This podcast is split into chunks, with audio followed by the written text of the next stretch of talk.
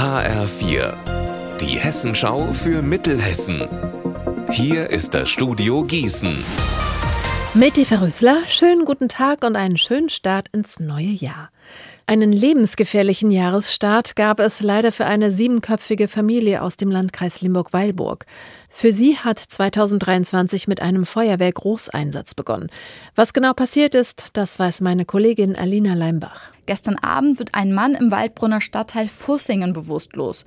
Ein Notarzt wird gerufen und der stellt erhöhtes Kohlenmonoxid in der Wohnung fest. Dann ist auch alles schon ganz schön schnell gegangen, denn aus allen Stadtteilen Waldbrunns ist die Freiwillige Feuerwehr angerückt. Der Mann und eine Frau werden zur Beobachtung ins Krankenhaus gebracht. Schuld an dem Ganzen war vermutlich eine laufende Campingkochplatte. Sie haben es am Wochenende bestimmt mitbekommen. Benedikt XVI. ist gestorben. Er war von 2005 bis 2013 Papst. In Limburg liegt eines von drei Kondolenzbüchern für sein Gedenken aus. In Limburg deshalb, weil Limburgs Bischof Georg Betzing der Vorsitzende der Deutschen Bischofskonferenz ist.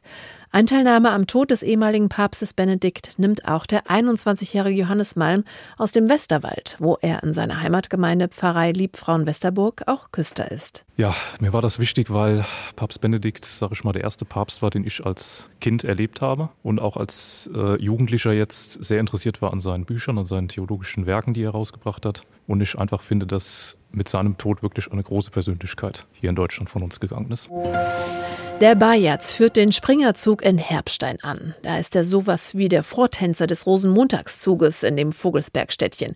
Gestern ist das Amt traditionell versteigert worden und dieses Mal gab es eine Rekordsumme. 6.660 Euro hat Marius Bettenbühl geboten und hat damit den Zuschlag bekommen. Und das ist das höchste Ergebnis, das jemals erzielt wurde.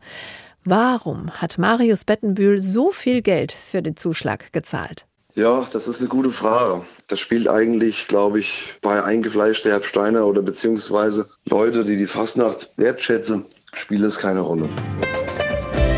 Unser Wetter in Mittelhessen. Grau und grau, so wird es heute den ganzen Tag überbleiben. Gegen Abend lässt sich eventuell die Sonne vereinzelt blicken. Das Ganze bei 12 Grad in Grünberg und 11 in Dillenburg. Morgen besteht Hoffnung auf ein bisschen Sonnenschein. Ihr Wetter und alles, was bei Ihnen passiert, zuverlässig in der Hessenschau für Ihre Region und auf hessenschau.de.